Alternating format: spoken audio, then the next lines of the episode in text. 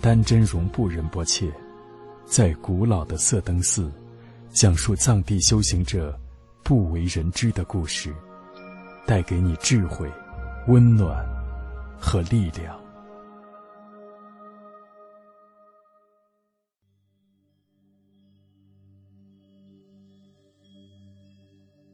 色登寺以前有个叫白马次仁的喇嘛，每到吃饭的时候。管家就给他端饭过去。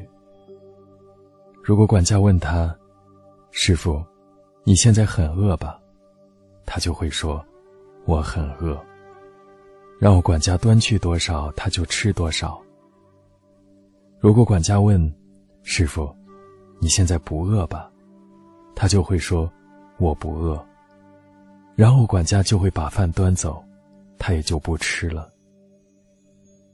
对他这样的修行人来讲，吃和不吃都是一样的。但是普通人就不同了。如果我们饿了，就必须要吃饭。倘若当天早饭没吃，到了中午就一刻也不想等，赶紧去填饱肚子。我有个朋友，肚子一饿就必须马上吃饭，不能耽误一分钟。有一次他对我说：“活佛。”赶紧去吃饭吧，不吃饭我就没有力气了。如果让他等一下，他就受不了，会说：“我不吃饭就头晕，肚子饿得疼。”但对白马次仁喇嘛来讲，吃和不吃都是一样的。这并不是他反应迟钝。严格的修行已经让他断除了执着，显现了新的本性。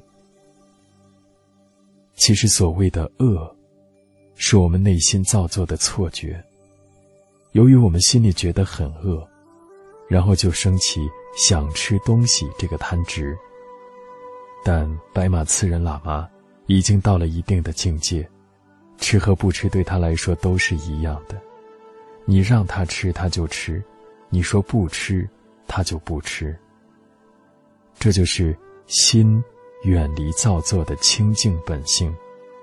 当我们明白心的本性以后，也就会了知，一切都是心的造作，包括疼或者不疼，饿还是不饿。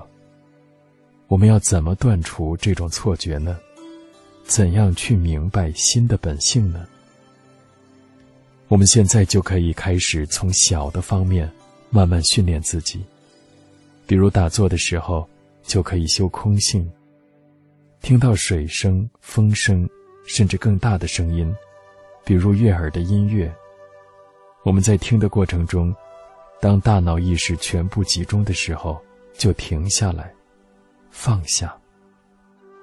我们不要去想音乐，然后就安住在这个空性当中，哪怕只是一秒钟，我们也要安住其中。我们这样开始训练。就会有帮助。很多人都在说，香巴拉并不遥远。很多学佛的人都发愿说，我要去香巴拉净土，那里非常殊胜庄严。香巴拉确实很不错，很好，而且从一个角度讲，香巴拉离我们确实并不遥远。但从另一个角度讲，它又遥不可及。如果我们想要去香巴拉，就必须找到一个正确的方法，一个好的途径。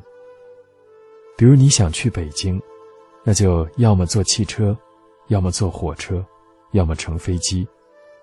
如果选择走路的话，肯定就很困难了。同样的道理，如果我们要去香巴拉净土的话，就要修习佛法，手持戒律。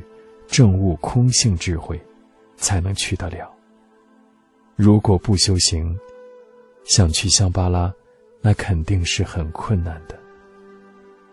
如果我们好好修行，真实的升起慈悲心，升起菩提心，那么我们离解脱，离香巴拉，就非常近了。你和香巴拉净土的距离，其实只在。一念之间。